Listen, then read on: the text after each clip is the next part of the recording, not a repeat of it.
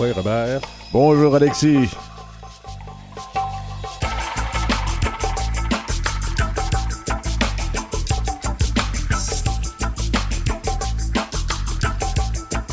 Aujourd'hui, on va recevoir Soleil Launière, une artiste multidisciplinaire. J'ai vu un paquet de photos de ce qu'elle a fait, c'est absolument exceptionnel. Mhm, très intéressant. Mais pour commencer, on va euh, faire ça avec Monica Healy. Quoi, Monica? Quoi, Alexis? Ça va bien? Ça va bien, Il faut toi? dire que vous êtes la nouvelle directrice générale du réseau de télévision des peuples autochtones, APTN. Bravo, félicitations. Félicitations, oui. Euh, merci, merci. Ben, ça fait déjà euh, deux ans. Oui. Ouais, mais ça, on n'est pas pressé pour se dire des compliments des fois, tu sais. On les apprécie toujours. Hey, Monica, c'est tout un parcours quand même que tu as pour te rendre à la direction de cette. euh, de ce, cette, euh, ce poste de télé-là. Euh, Est-ce que tu peux nous expliquer comment une femme d'Odanak est- en est arrivée à devenir la directrice générale d'APTN? Écoute, je pense, je veux dire, c'est en disant oui aux opportunités. J'ai toujours été euh, fascinée par le domaine des communications, la télévision et le cinéma. Euh, J'ai travaillé à Radio-Canada, à l'Office national du film. Par la suite, j'ai travaillé à Femmes autochtones du Québec, à l'Assemblée des Premières Nations. Et euh, j'étais retournée à l'ONF. Mais quand j'étais à l'ONF, j'adorais ce que je faisais. J'étais en communication, mais je trouvais qu'il me manquait un, un quelque chose. Et puis, à FTN, euh, à ce moment-là, a ouvert un bureau à Montréal et cherchait quelqu'un pour euh, développer euh, le, le contact avec les producteurs autochtones de l'Est du Canada et plus particulièrement avec euh, les, créateurs autochtones euh, francophones. Et puis, on m'a approché et j'ai dit oui tout de suite. Il semblait que ça répondait exactement à ce que je cherchais, un emploi qui, euh, à la fois, allait m'assouvir au côté professionnel, mais aussi personnel. Euh, pouvoir travailler avec des Autochtones, pouvoir donner des possibilités euh, et faire vraiment euh, répandre les voix autochtones. Au départ, ta formation au baccalauréat, c'était quoi? En psychosociologie de la communication. OK. Donc, on reste quand même dans le domaine de la, psycholo- de la communication. Ben, il y avait tout Oui, ce qu'il oui. fallait pour travailler à Radio-Canada. Qu'est-ce que vous y faisiez à Radio-Canada exactement? Ah, je travaillais euh, au département des communications en relation avec l'auditoire. Puis à, à l'ONF, je me rappelle d'un film que tu as fait, euh, L'Indien aux cheveux rouges, euh, sur euh, un monsieur Battus. Oui, Jean-Luc Battus, oui, puis euh, ça, ça a été vraiment une belle aventure. J'ai eu une belle opportunité, encore une fois, de suivre un genre de stage de réalisation pendant un an à l'ONF et je fais le tour de différents départements, euh, que ça va de, de- du montage au son, à la caméra, à l'écriture, et puis j'ai pu réaliser mon premier documentaire. Diriger euh, APTN, euh, Monica, est-ce que c'est pas, euh, c'est pas une job un peu à controverse? Parce qu'il y avoir des controverses là-dedans, un peu, non? Controverse. Ça dépend ce que vous entendez par controverse. Commençons par les langues, par exemple. Vous, tra- vous faites des productions aussi bien en français qu'en anglais? En français, en anglais, en différentes langues autochtones, oui. À chaque année euh, de diffusion, on diffuse en plus de 15 autochtones, euh, langues autochtones différentes. Puis au départ, toi, tu dirigeais le, le côté francophone d'APTN. Oui, au départ, euh, j'étais en programmation côté francophone et puis par la suite, euh, je suis venue à être la directrice de la programmation et de la grille horaire, ensuite directrice exécutive et puis euh, chef de la direction. Est-ce qu'il a fallu que tu déménages à Winnipeg pour ce poste-là? Écoute, non. Et ça, c'était ce qu'on appelle un non négociable. Je ne voulais pas aller à Winnipeg parce que ma famille, euh, mes amis sont ici à Montréal Mhm. et ma mère est à Odanak, Oui. ma famille est à Odanak. Euh, ma mère, qui a plus de 80 maintenant, n'était pas question que moi, je déménage à Winnipeg pour être loin de ma mère et de ma famille. Et puis, je pense que j'avais prouvé quand j'étais la directrice exécutive de la programmation à la grille, je dirigeais des équipes à travers le Canada et j'étais capable de le faire. Alors, et quand je suis devenue euh, chef de la direction, ben, trois mois après, ben, la COVID est arrivée et tout le monde a dû travailler à distance. Et je pense que j'ai su démontrer qu'on est capable de, de- de gérer des équipes à distance. On a des outils, des ressources qu'il faut pour bien le faire. Cependant, euh, là, avec euh, le déconfinement, je recommence à voyager. Je me dois d'aller quand même à Winnipeg euh, assez régulièrement, comme j'y vais dans quelques semaines d'ailleurs. Donc, tu avais développé une expertise en, en télétravail avant le temps. Oui, exactement.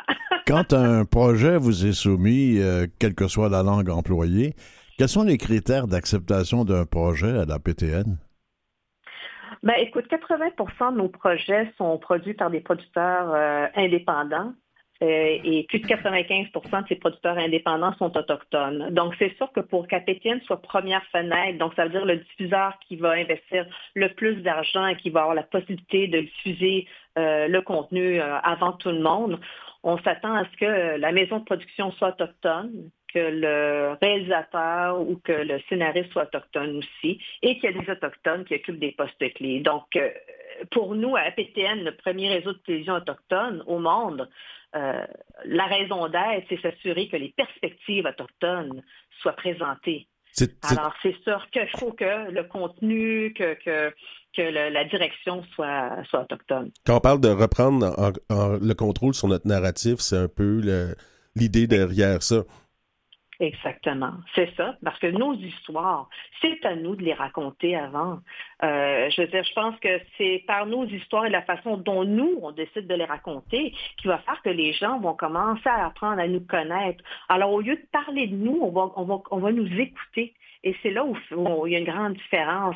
Et moi, je, prends, je pense beaucoup que euh, l'appréciation passe par l'éducation. En parlant d'éducation, quand vous faites un projet, que vous le réalisez, qu'il est diffusé euh, après ça, est-ce que vous êtes sensible dans la PTN au succès quantitatif? On parlerait de code d'écoute si on était avec des gens de télévision ou de radio. Là. Oui, ben c'est sûr. Écoute, on travaille dans le milieu de la télévision, donc c'est sûr que le milieu de la télé est dirigé par les codes d'écoute, que ce soit tes enveloppes de rendement au fond des médias du Canada par tes ventes publicitaires. Mais à Pétienne, au-delà de ça, on n'est pas vraiment euh, dirigé par le marché. On, est une télé de service parce qu'on représente une population qui est énormément sous-représentée euh, dans, les, dans les médias de masse. Donc, oui, pour nous, les codes d'écoute, on les suit, on apprécie qu'on a une reconnaissance, mais au-delà de ça, ce qui est plus important pour nous, c'est s'assurer que nos histoires soient partagées. Quels sont les grands succès que vous avez connus euh, à la PTN depuis euh, un an ou deux? Là? Oh, ben, il y, a un an ou deux, plein de succès. Ben, écoutez, euh, ben, ça, ça date, mais quand même, notre première série dramatique Blackstone, on parle de plusieurs années en anglais et on a fait versionner en français. Ça, ça a été un grand succès parce que c'était vraiment une série qui euh, mettait à l'écran des Autochtones, qui mettait des histoires que nous, on veut partager, écrites, réalisées, produites par des Autochtones. Euh, on a mis Moa Girls aussi, où c'était vraiment des femmes autochtones qui prenaient le devant euh, dans cette série-là. Euh, on a des, séries pour jeunesse. Euh, on avait C'est parti mon Tipeee qui a été extraordinaire où vraiment on donnait parole aux jeunes, on se rendait dans les communautés et les jeunes avaient l'opportunité d'être devant une caméra puis de partager leur histoire, leurs aspirations, leurs, leurs rêves. Euh, on a présentement une belle série avec Chuck Hughes, le, fameux chef, qui se rend dans différentes communautés autochtones et on apprend à découvrir une communauté à travers ça, ça, ça, ça, bouffe. Ça, c'est extraordinaire. C'est des beaux succès pour APTN. Puis on a nos nouvelles aussi qui, qui vont très bien en français. Ça fait deux ans qu'on a nos nouvelles nationales d'APTN en français les lundis et nos équipes de nouvelles en anglais aussi. On a une belle, belle reconnaissance aussi. Pour revenir à Blackstone, pour en avoir écouté plusieurs épisodes au More Girl, qu'est-ce que j'ai trouvé intéressant, c'est que je, je, retrouvais des situations que je pouvais voir dans les communautés qui, euh, qui sont exemple des stéréotypes qu'on a souvent quand on voit des, euh, des représentations de nos histoires faites dans les médias de masse. Exactement. Et vois-tu, la différence, c'est quand elle est racontée par nous, ben, on, amène euh, une saveur, une sensibilité qui est différente, qui fait que les gens, j'ose croire, apprennent davantage. Mm-hmm. Hein, parce que c'est nous qui les racontons, comment nous, on les, on les, on les, on les vit. On apprend davantage, je pense, mais on, se retrouve aussi. Mais oui, c'est important de se retrouver, c'est important de se voir à l'écran, de voir notre image, mais aussi d'entendre nos langues. Est-ce que les gens des Premières Nations sont des auditeurs, des téléspectateurs assidus des produits d'APTN? Oui, Oui, 40% de la population autochtone écoute à PTN de façon régulière. Et ça, on, fait nos propres sondages, nos propres recherches parce que euh, les codes d'écoute, euh, c'est pas ça qui nous donne euh, la vraie population qui nous écoute parce que dans, leurs échantillons, il y a peut-être 0,001% qui est autochtone, donc très loin de notre auditoire cible. Mais selon nos recherches à nous, oui, 40% l'écoute de façon régulière. Oui, d'une manière ou d'une autre, que ce soit sur le web ou à la télé. Mhm. Si je reprends par exemple euh, la, question des, euh, des, nouvelles, euh, moi je sais que pour avoir eu à diffuser des, nouvelles par rapport à, je vais y aller avec mon histoire d'assurance, ben APTN a été les premiers à diffuser la nouvelle quand les autres médias comme la presse ou le Radio-Canada mm. ont suivi par la suite. Je sais pas si APTN n'aurait pas été là pour moi, j'aurais eu la couverture médiatique que ce genre de nouvelles-là mérite. Oui, parce que nous autres, on croit au, succès, aux histoires de notre monde. On est là pour soutenir et encourager, mais on est des petites équipes à PTN. on ne peut pas se comparer à, Radio-Canada ou autres. On est grandes équipes à travers le Canada. On est tout petit, donc on fait vraiment le mieux qu'on peut pour couvrir un très vaste territoire. Oui, mais, quel, quel chemin, quel chemin, quel chemin vous ah avez parcouru? Écoutez, moi, je suis assez vieux pour me souvenir que tout ce qu'on entendait parler à propos des Autochtones ou des Premières Nations au Canada, dans les médias, il y avait un comédien, un acteur qui était de, Colombie-Britannique, qui était autochtone et qui jouait le rôle d'Autochtone dans toutes les séries pour en avoir au moins un. Et c'est tout ce qu'on avait, hein? On n'en connaissait pas plus long. Oui. Ben, savez-vous, c'est intéressant ce que vous dites. Donc, ça fait 22 ans qu'APTN existe et APTN a vraiment été clé dans l'élaboration euh, et le développement de la, production, la communauté de production autochtone au Canada. Parce qu'on a donné ces opportunités-là, parce qu'il y avait un diffuseur autochtone qui était là en place pour donner cette chance-là on, a été vraiment essentiel, clé à, tout ça, on en est très fiers. Et on n'a pas terminé, on a encore beaucoup de chemin à faire. Et là, depuis quelque temps, on sent qu'il y a un intérêt grandissant pour euh, euh, tout ce qui est autochtone. Et puis, on, voit qu'il y, a encore du chemin à faire. On développe des partenariats avec d'autres diffuseurs pour amener encore plus loin nos histoires. Moi, je me souviens quand la a été lancée, j'écoutais, j'écoutais le lancement à la télévision. J'étais avec ma petite fille Mali qui avait deux ans à ce moment-là, et je me suis dit un jour, je vais travailler pour APTN. Ah, je vais être là parce que je trouve que c'est ma place et j'ai quelque chose à faire là. Monica, on va prendre une Il faut croire. Hein? Oui, oui, il faut croire. Puis il faut, faut le développer. Puis comme tu le disais, euh, il y a tellement de personnes que je connais qui ont passé par APTN, qui ça leur a permis mm-hmm. d'avoir des opportunités, de se développer, d'apprendre aussi. Puis euh, de se donner le droit de faire des erreurs. Je pense que c'est important. Oui, puis APTN est connu pour les risques aussi. On prend beaucoup de risques au niveau de notre programmation. Et moi, quand j'étais en tête de la programmation, je rencontrais d'autres diffuseurs et on me disait à ce moment-là, APTN, vous prenez les risques, vous pouvez vous permettre de les prendre dans le sens que, euh, comme dans d'autres diffuseurs, étant donné, on parlait tantôt les codes d'écoute qui dirigent tout, c'est pas qu'on ne croit pas au code d'écoute, mais nous autres, on croit davantage au talent de nos créateurs et on leur donne des possibilités et on prend le risque avec eux d'amener ces histoires-là à terme. Monica, on va prendre une petite pause musicale. On te revient tout de suite après. Merci.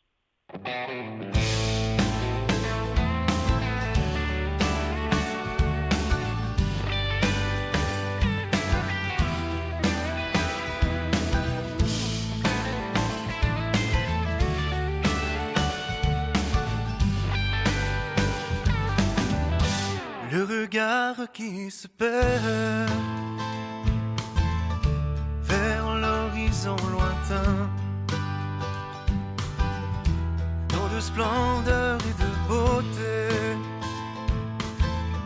sur le chemin de l'aurore. Les mestas ne me l'éltènent.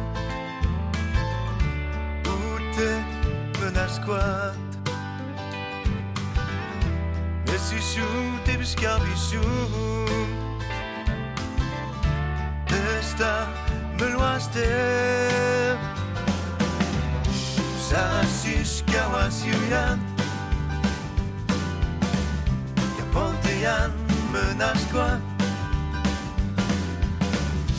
Dépêche-toi, plaisir et ne que me tarde C'est soit pour soi Des mestas me lointain.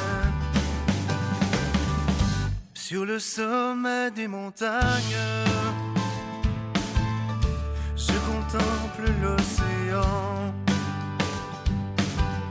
Le vent murmure cette vérité. En ce jour ensoleillé, ne stade ne me l'interne. Où t'es menace?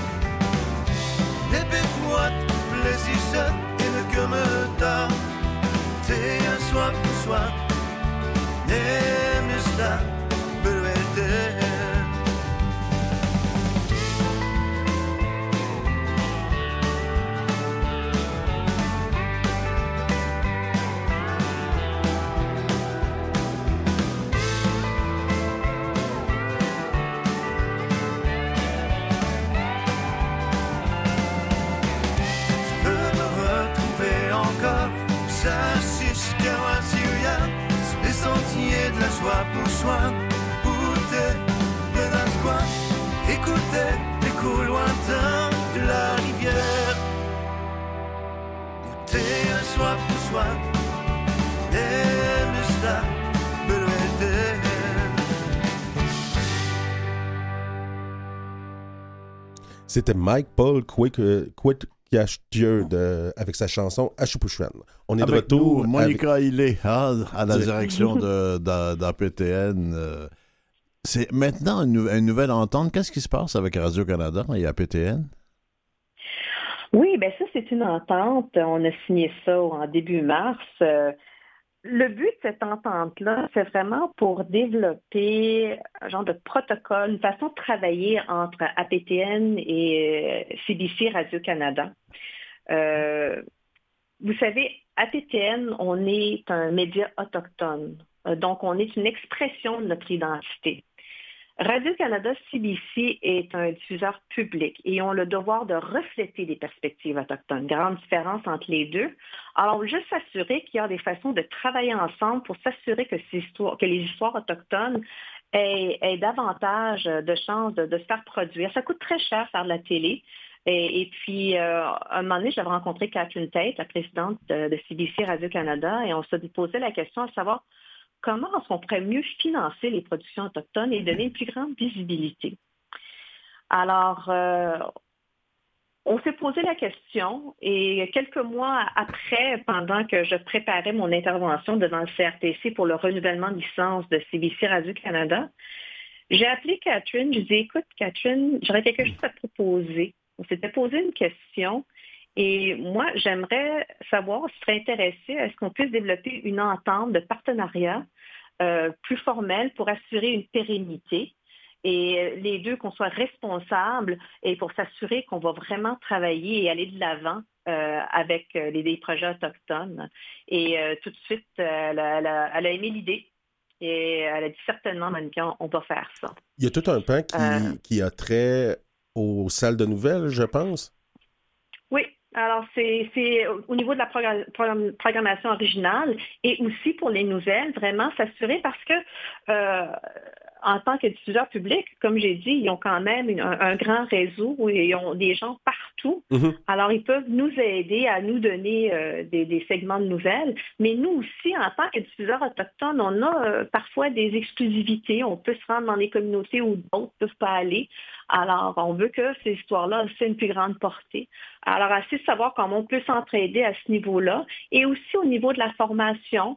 Euh, je pense que ça, c'est clé aussi. Il ne faut pas oublier qu'on est en constante évolution, on continue à se former et comment on peut faire des échanges euh, au niveau de nos salles de nouvelles de journalistes qui peuvent avoir, euh, je sais pas, une formation là-bas et qu'eux, ils viennent voir comment on fait les, les nouvelles chez nous. Par rapport aux nouvelles, je me rappelle d'une exclusivité assez percutante de, de, comment euh, M. Dubé le mari de Joyce Echaquan euh, Mhm. avait pu se, se confier à PTN, puis qu'est-ce qu'on avait pas vu nulle part ailleurs dans les autres réseaux? Oui. Mais ça, on le voit assez souvent parce que, veut, veut pas, on, on remarque qu'en général, les, les Autochtones ont une méfiance envers les médias non autochtones. Mhm. Parce que souvent, les médias non autochtones vont sensationnaliser euh, l'affaire. euh, ils veulent, tu sais, ils veulent les codes d'écoute. Et des fois, ils vont monter ou ils vont pas nécessairement euh, rendre justice euh, à l'information qui est partagée. Mais on dirait qu'avec les médias autochtones, on a une sensibilité qui est différente. On, on- on- on a, je pense qu'on on a des références qui sont communes. Notre histoire, elle est commune. Hein? Oui. Nos, nos points culturels, nos valeurs. Alors, je pense qu'il y a ce, ce contact-là qui se fait avec nos journalistes chez APTN, avec les Autochtones, qui n'est pas nécessairement pareil avec les, les médias qui sont non autochtones. Est-ce que c'est difficile de sortir de l'ornière nécessaire, pardon, nécessaire de traiter des sujets qui sont des dénonciations d'injustice ou des revendications pourtant euh, très importantes pour les Premières Nations, parce qu'on traite beaucoup ces sujets-là. Oui, oui. Non, il faut en parler. Euh, je pense que il, faut mettre ça en, en lumière et je pense maintenant plus que jamais parce que les gens sont prêts à écouter maintenant, là, là, deux, cinq, dix ans. Non, maintenant, oui.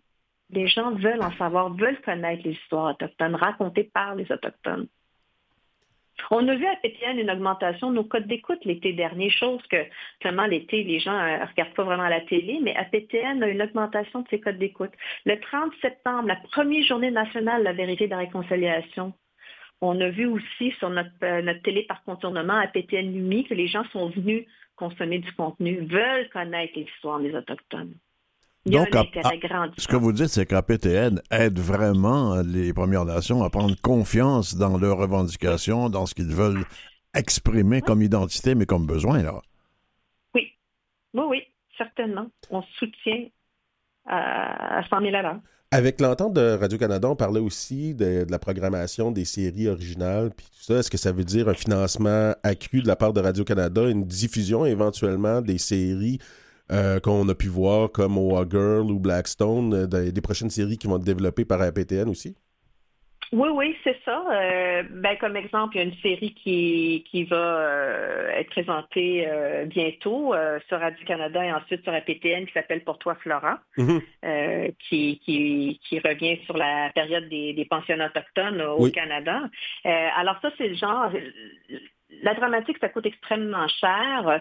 Donc, quand tu as deux diffuseurs qui, s'impliquent financièrement, euh, ça aide énormément à la structure financière et aussi que quand tu fais ces histoires-là, tu veux que les gens le voient. Alors, on offre, parce qu'on n'a pas nécessairement le même auditoire, Radio-Canada et APTN, alors on offre un, plus grand, plus grande étendue aussi de cette série-là. Quand on regarde l'avenir pour APTN, quand vous, le soir, tranquillement chez vous, vous rêvez de, de- de grandes choses pour APTN, vous rêvez à quoi, Monica? Ben écoute, comme j'ai dit au début, ça fait 22 ans qu'on existe. On a encore beaucoup à faire. Le monde, la télé est en constante évolution. Ouais. Euh, il y a un grand changement qui se fait présentement, c'est que le, le- le consommateur, c'est lui qui décide quand et sur quelle plateforme il veut consommer du contenu. Alors, la télé est linéaire, donc la, la télé dans le salon qu'on s'installe à 8 heures le soir pour écouter quelque chose, bah ça, ça, ça, ça c'est script. C'est plus ça la réalité. Euh, Les gens, ils consomment euh, sur leur téléphone, sur leur tablette, sur l'ordi ou par leur smart TV. Alors, il faut s'assurer qu'APTN a une place dans ce, ce, ce monde en ligne-là. Donc, on a lancé notre télé par contournement à APTN Noumi il y a deux ans. Et là, on va s'assurer aussi à ce que tout migre en ligne, qu'on a une place qui est, qui qui est- qui est là pour APTN. Euh, APTN a un, un- un statut particulier au Canada. Alors, si tu as le câble au Canada, ben, APTN est là automatiquement Mhm. euh, et on reçoit un, montant fixe euh, par, par abonné par mois, qui est 35 sous par abonné par mois, qui n'est pas grand-chose. Ça, ça, ça l'équivaut quoi, à un café Starbucks là, à la fin de l'année. là. Euh, mais il faut s'assurer que quand tout s'en va en ligne, qu'on a aussi cette place-là, puis qu'on peut recevoir des redevances. Déjà que ça doit être difficile de diffuser en anglais et en français, d'avoir une programmation variée. On sait qu'APTN aussi diffuse dans beaucoup de langues autochtones. Mhm. Ça doit être un défi pour vous quand même dans l'avenir de s'assurer qu'on continue déjà avec les langues autochtones qu'on fait, mais d'élargir encore la gamme de services en langue euh, Innu, par exemple. Ou Oui, pourquoi pas non, très un jour. Ben écoute, c'est ça, j'allais dire, non, c'est très important à la PPN. Je veux dire, nos langues, c'est une question de. Quand on perd une langue, on perd une partie de notre identité. Donc, APTN mise énormément sur les productions en différentes langues autochtones. Et euh, je pense que ça, ça aide. Et c'est un, un de nos devoirs de, de promouvoir et de préserver ces langues-là. Et si on parle de notre langue, euh, Alexis Labénaki, on le sait très bien, c'est une langue qui, qui est très fragile. Ben oui, puis ta Euh, mère il est une un des gardiennes de, de cette langue-là, hein, on le sait. Oui, une grande gardienne. Et euh, là, mais tu vois, on voit le travail qu'elle a fait. Euh, Moi, je le remarque chez les, les jeunes, de plus en plus, les plus jeunes, ils ont le goût d'apprendre, ils ont le goût de la, pratiquer. Alors, c'est important, si on peut avoir des émissions dans des langues, ben, ça donne euh, cet espoir-là qu'on peut sauvegarder quelque chose et pour que les gens puissent l'apprécier. C'est tellement beau. Il y a tellement une richesse dans ces langues-là. Euh, nos, nos langues contiennent nos histoires, contiennent nos, nos chants, nos danses. faut pas perdre ça. Donc, on a un grand rôle à PPN à soutenir et préserver les langues et à offrir le, le plus d'émissions possible dans différentes langues. Oui, c'est un, un défi. Ça coûte très cher parce qu'il y a peu de gens qui parlent Mhm. ces langues-là aussi. Mais, je veux dire, ça, c'est c'est de l'argent extrêmement bien investi en ce qui me concerne. Puis quand on dit que ça coûte cher, est-ce qu'on sent que les gouvernements sont là pour nous supporter dans cette mission-là? Oui, écoute, de plus en plus, euh, les gouvernements euh, ont une sensibilité, il y a de l'argent qui est mis de côté. Euh, on sait qu'on est dans la décennie des langues autochtones présentement. Mhm. Donc, il faut juste s'assurer qu'on on, on continue à faire ce qu'il faut faire et qu'on développe le talent. Et ça aussi, c'est important, c'est de développer les talents pour pouvoir amener ces projets-là à terme. Il y a certains, Monica, que APTN aide beaucoup euh, tout le propos euh, autochtone à travers euh, tout le Canada, mais ça sert aussi de rapprochement entre les Premières Nations et les autres au Canada. Oui, et APTN a un rôle à jouer et euh, je pense que c'est bien noté dans, dans, dans le rapport de la vérité et de la réconciliation et on nomme APTN euh, comme un rôle à jouer euh, pour vraiment euh, éduquer, informer les, les, les, les, non-autochtones de nos réalités. Alors, en quelque part, on- on fait comme le pont entre les autochtones et non-autochtones et on s'assure aussi dans notre programmation d'avoir des émissions qui peuvent à la fois intéresser des autochtones et des non-autochtones où on Mm. voit les deux représentés à l'écran. Monica, Euh, oui, sais, Léonie, pour ta participation à notre émission, c'était Ah. vraiment apprécié. Grand succès à. PTN, grand succès à ton mandat. Il est tellement important. Et merci de votre mais présence. merci beaucoup. Ça m'a fait vraiment un plaisir.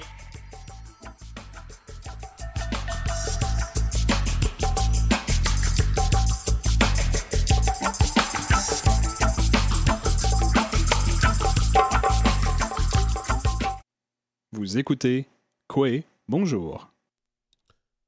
Donc, on reçoit l'artiste multidisciplinaire Soleil Launière. Et quand on dit multi, là, c'est multi beaucoup. Oui, Comment allez-vous?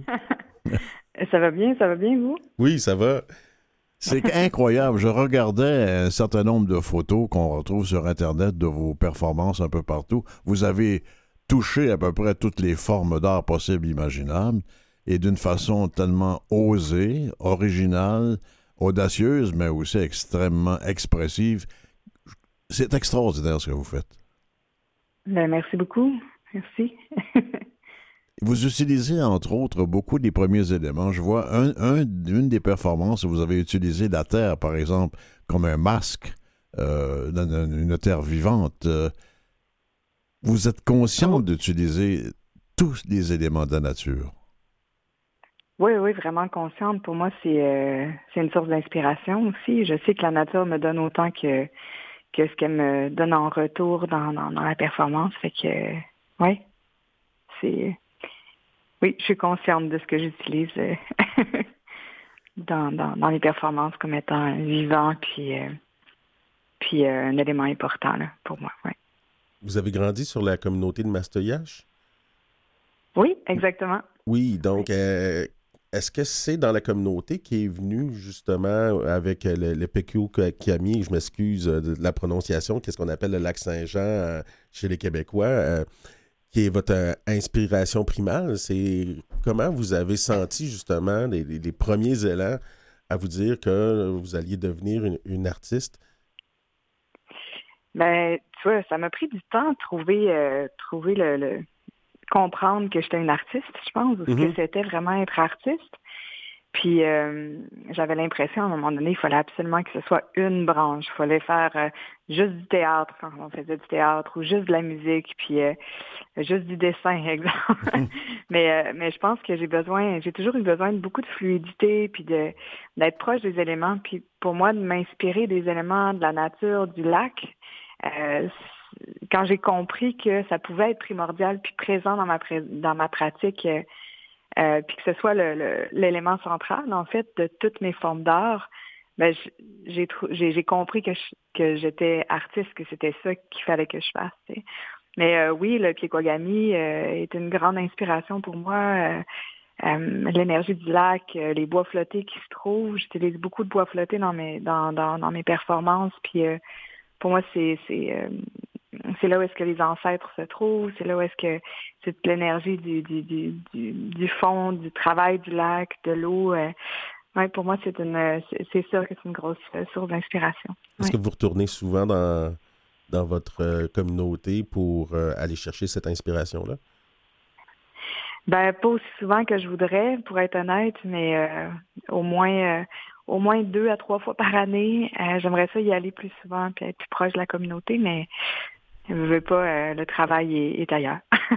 Quand on regarde ce que vous avez fait par le passé, j'ai vu une de vos danses, par exemple. Si on suit le mouvement de vos bras dans cette danse-là, vous êtes en train de dessiner.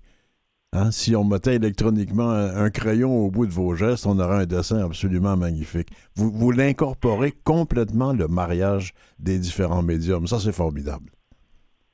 Ah, merci. Merci. Oui, ben je, je, je- j'avais jamais pensé à ça, mais oui, d'une certaine manière, je dessine l'espace euh, avec mes doigts, avec, avec mon corps. Mais là, il y a un événement très important qui s'en vient. Si c'est pas changé, ça va commencer le 21 avril.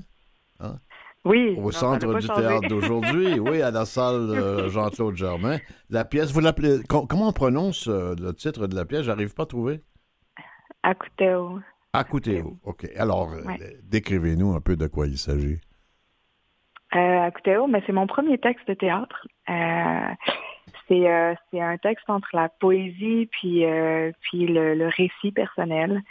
Euh, je parle de, de, de, de, de la ville, de la réserve, justement. Je parle de euh, d'être entre deux mondes dans plusieurs facettes de ma vie aussi, euh, de grandir sur la communauté, d'être de parents. Mes, mon père est autochtone, ma mère est blanche, donc qu'est-ce que c'est de, de, de grandir là, de grandir avec euh, avec euh, cette euh, posture-là du corps.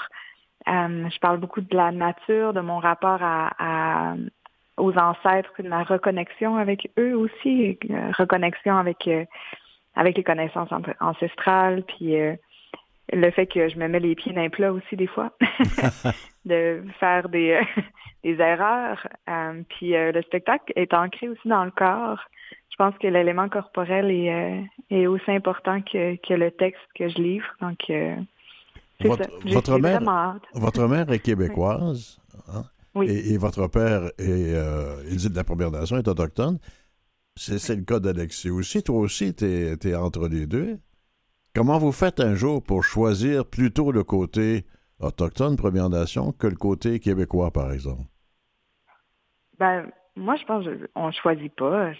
Les deux sont à l'intérieur du corps. Puis, Ouais. euh, puis euh, c'est pas, euh, c'est pas un choix. C'est, c'est, c'est juste une, c'est entremêlé. Mais il y, en- y a- y en un qui ressort plus que d'autres. hein?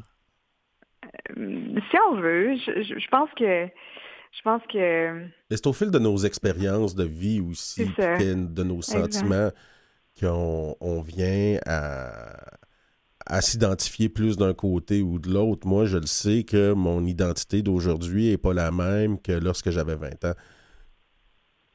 c'est vraiment non plus. En fait, vraiment pas. Mais le, le monde a changé aussi.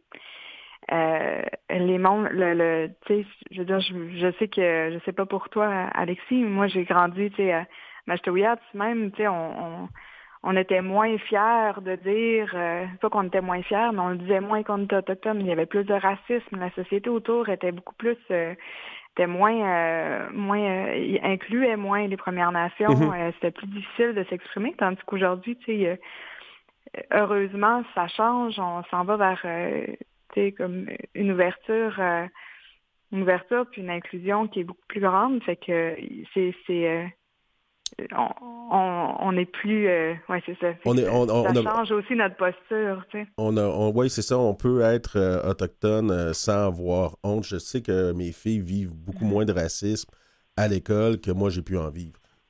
Oui, c'est ça exactement, moi aussi. Parlez-nous un peu de cette pièce, la Côté-Haut, qui s'en vient au théâtre d'aujourd'hui, là, à la salle euh, Jean-Claude Germain. Racontez-nous un peu ce qu'on peut, qu'on pourra y voir, donner le goût d'y aller un petit peu. Moi? ouais, ouais, ouais. ouais, ouais. ouais, ouais. non, je, je sais pas si... Euh... Non, mais ce que vous pouvez voir, ben, c'est vraiment... Euh, c'est... c'est, c'est euh, si vous êtes curieux de, de, de, connaître ma posture, de savoir comment est-ce que est-ce que je, moi je me, je me je me déplace dans ce monde-là, puis c'est sûr qu'on a une belle installation aussi. Je suis je, je, pense que j'interagis avec le territoire d'une certaine manière. C'est un territoire autour de moi qui, qui a été été brûlé, on peut Mhm. voir, ou Mhm. émané cet, cet espace-là. Puis au milieu, il y a la vie, il y a la continuation, il y a il y a l'espoir. Il y a des mots. C'est un texte, que un texte que vous avez écrit. Oui. C'est, oui, c'est un texte que j'ai écrit. Est-ce que vous, dan- vraiment... vous, vous dansez également? Euh, il y a du corps, oui. Il, y a, euh, il y a du corps, il y a du mouvement, euh, donc de la danse. Et de la performance. C'est, c'est un des éléments assez oui. importants dans votre art.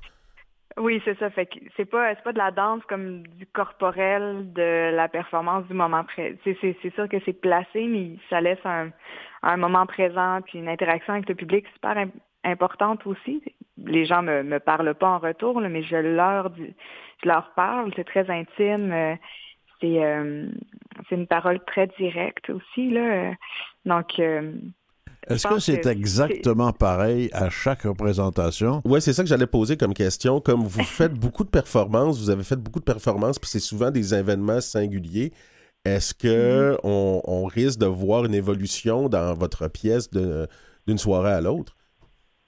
Ben, je pense que oui. L'énergie change la pièce, c'est certain. L'énergie de la salle va changer à chaque jour euh, la réception. Puis, euh, euh, je veux me laisser quand même une place, un moment, des moments aléatoires dans la pièce où je peux euh, justement être plus à l'écoute de, de ce qui se passe ce soir-là. Puis, euh, fait que oui, ça va être, ça va être changeant d'une certaine manière, ça c'est certain. Donc, c'est un être, euh, échange. Autant le public voit ce que vous avez à dire, à faire, à ressentir, autant vous, vous observez le public et comment il entend réagir à ce que vous faites, Oui, oui, ce qui influence votre performance. totalement. Avez, avez-vous hâte, avez-vous hâte que ça commence? Euh, j- oui, j'ai hâte, j'ai hâte que ça commence. Je suis stressée un peu, là, c'est normal, mais Oui. j'ai hâte que ça commence. j'ai hâte que ça commence. J'ai hâte de- de- d'avoir le public en avant de moi, parce que c'est c'est ça, quand en répétition, on est dans une bulle, là, mais j'ai hâte que, que le public soit là, qu'il reçoive, puis qu'après ça, on puisse en discuter aussi, puis de voir comment ça va être reçu. Est-ce qu'il y a des projets pour faire voyager cette pièce-là après? Euh, oui, il y a des projets, mais encore rien de confirmé euh, exactement. Là. On, on en parle, puis euh, on voit ce qui est possible. Est-ce qu'il y a une captation vidéo qui est prévue? Oui, la captation vidéo est prévue euh, bientôt, dans deux semaines. Fait que juste avant, juste avant que la pièce soit présentée. C'est le 21, donc euh, la semaine avant. On va faire ça. Advenant que nos euh, auditeurs aimeraient voir votre travail, comment on fait pour euh, le connaître? Euh, ben, si vous voulez plus d'informations, vous pouvez euh, aller euh, y demander de l'information à info.awen euh, à commercialgmail.com. C'est euh, ma compagnie, euh, Production Awen. OK. Donc, on, on peut aller chercher l'information. Sinon, sur mon site internet, euh, soleil-launière.com. Euh, puis, il y a plein d'informations en ligne, euh, juste en tapant mon nom. Je pense que vous pouvez voir. Puis, n'hésitez pas à poser des questions, à demander. Puis, si vous me croisez aussi. Mais quand on voit les images que sont, qui sont présentes sur votre euh, site web, on a vraiment le goût d'aller faire un tour au théâtre d'aujourd'hui. là. Ben oui, venez. Check Alors, Metten. On vous dit merde. Je sais pas comment ça se dit en langue autochtone. Comment. euh, Comment? euh, merde en, en Inou, euh, est-ce que vous savez comment ça se dit? Ah non, je ne sais pas, il faudrait que je l'apprenne. ouais, ça, ça- ça va être mon prochain mot. Je vais regarder bon. ça tantôt. Merci d'avoir participé à notre émission. Au revoir. Jusqu'à maintenant, bye bye,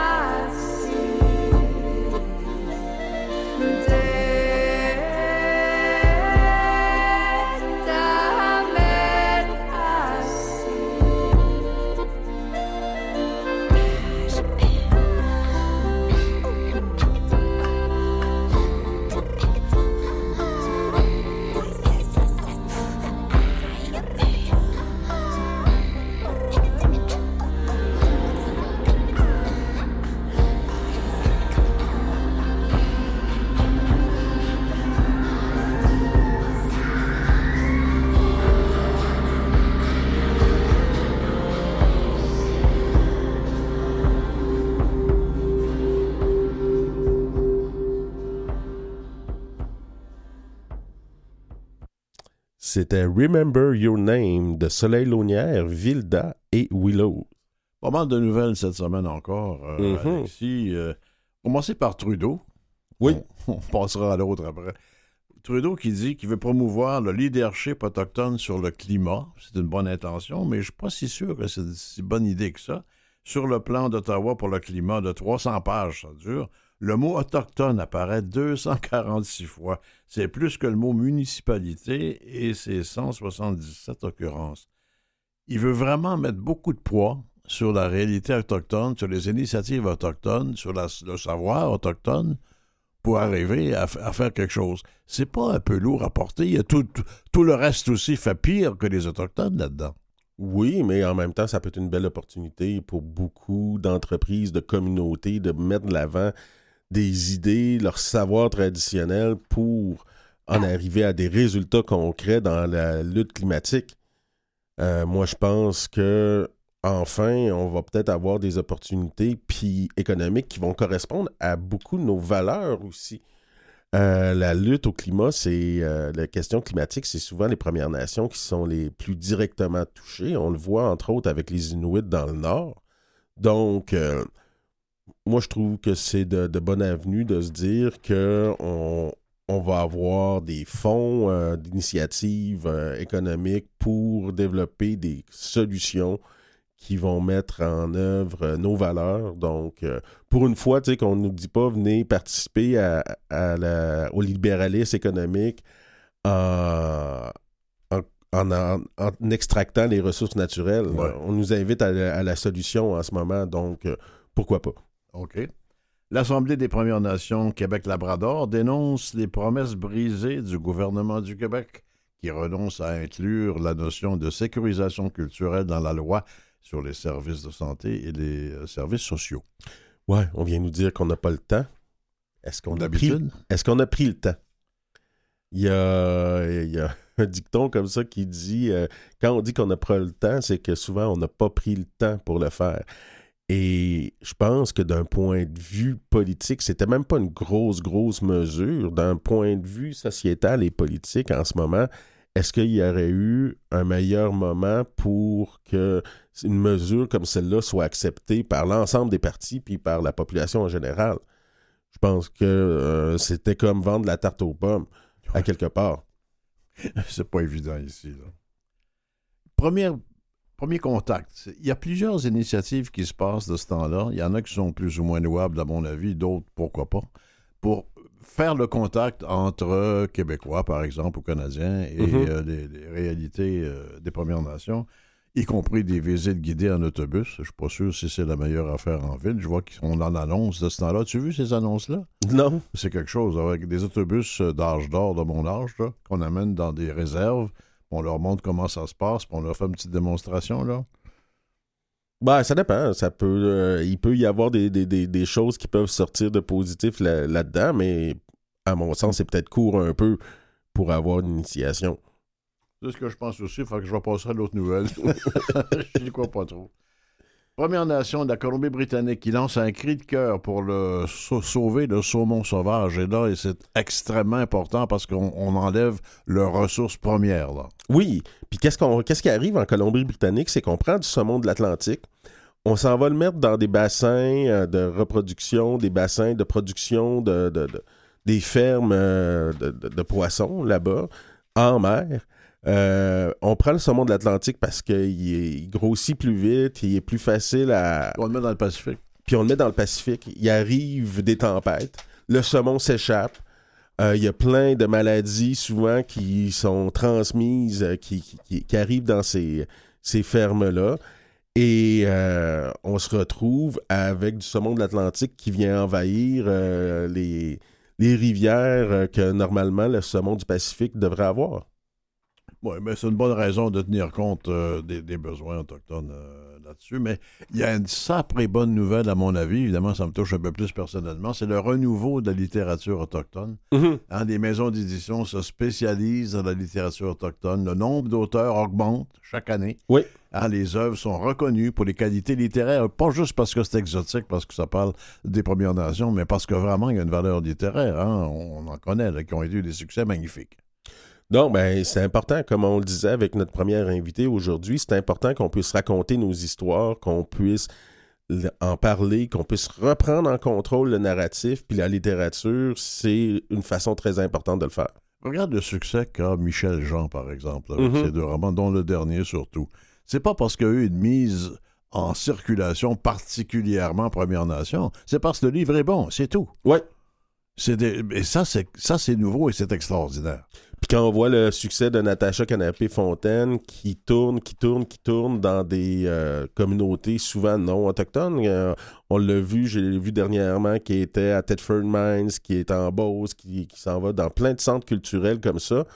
Ben, on voit que sa poésie, sa littérature aussi, elle touche les gens, pas juste parce qu'elle est autochtone, parce qu'elle est bonne. Voilà.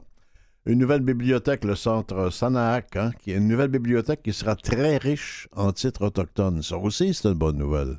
Ben oui, si la littérature euh, autochtone prend de l'ampleur, il est important qu'on ait des endroits où on puisse aller la retrouver. Il y a pas mal de plaintes de ce temps-là, à commencer par ma propre plainte. Le crabe des neiges, c'est si bon, Mhm. mais c'est plus achetable. Et là, la- les Inuits de la Côte-Nord euh, annoncent leur saison de pêche. Là, ça commence au Ouais. crabe. Je comprends qu'il faut tenir compte du fait qu'ils pêchent, puis ça coûte cher, puis il faut le payer, mais c'est vendu incroyablement cher. Euh, oui, c'est comme tous les coups de la vie ces temps-ci. Donc, euh, est-ce que, est-ce que, quelles sont les solutions? Tu connais plus euh, le domaine de, de la mer que moi. Qu'est-ce Ben, que tu en penses, toi? C'est parce qu'ils vendent, au- ils vendent surtout aux Japonais. Les Japonais paient- ils sont tellement prêts à payer cher et ils ont les moyens de le faire pour avoir du crabe des neiges qu'il nous reste ici que des restants à des prix incommensurablement hauts. Qu'est-ce qu'on fait alors? On se, on se passe de, de crabe des neiges et on trouve un autre crustacé? Non, non, on se chicane avec les Japonais. Écoute, des excuses, mais surtout des actions concrètes, c'est ce qu'on veut. euh, au Vatican, là, on s'en revient encore, le Vatican. Euh, il semble que ça s'en va vers des actions concrètes, à moins que je me trompe.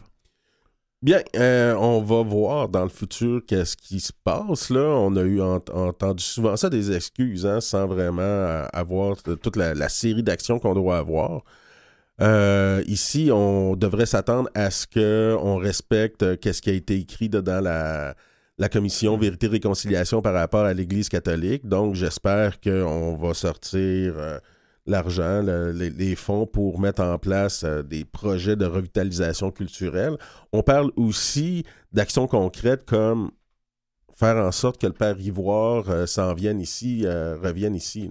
Le père Ivoire, qu'on se rappelle, a été accusé de plusieurs agressions sexuelles envers des Inuits dans le nord du Canada et qui se cache dans une maison de retraite de l'Église dans le sud de la France. Et 93 ans, hein, et là, on veut lancer le mandat international pour, pour l'arrêter.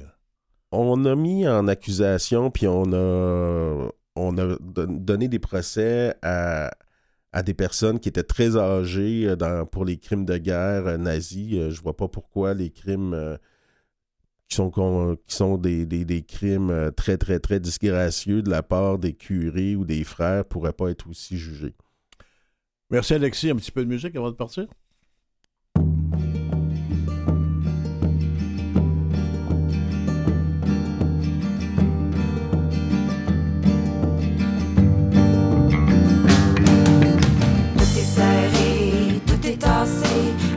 Wendake, on vit dans deux kilomètres carrés.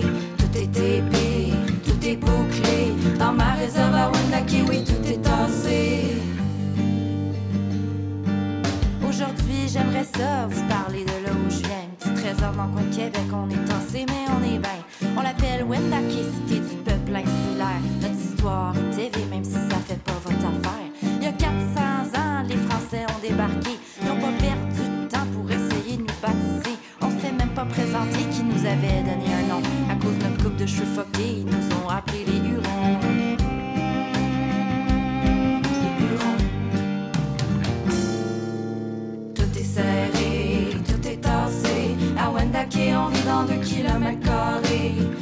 Tout est bouclé. Dans ma réserve à Wendake, oui, tout est tassé.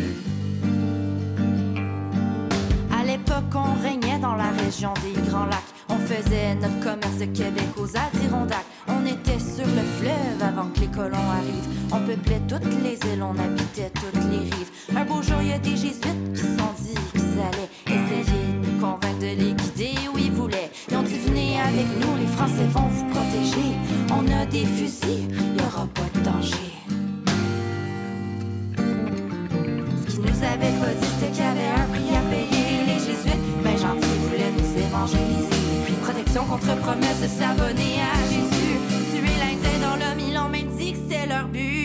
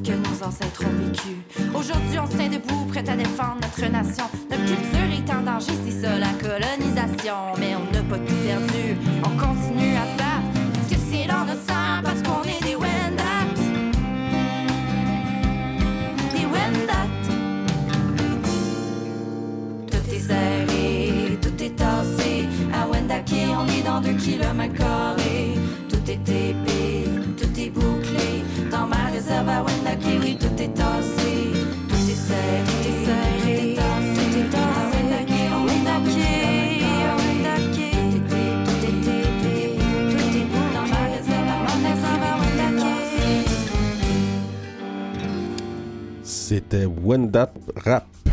Oui, bonjour, c'est Jean-Sébastien Laliberté, c'est Terre Guérin, c'est Nicolas Wartman, Alexis Wawandoloat et Robert Blondin. À la semaine prochaine, Alexis.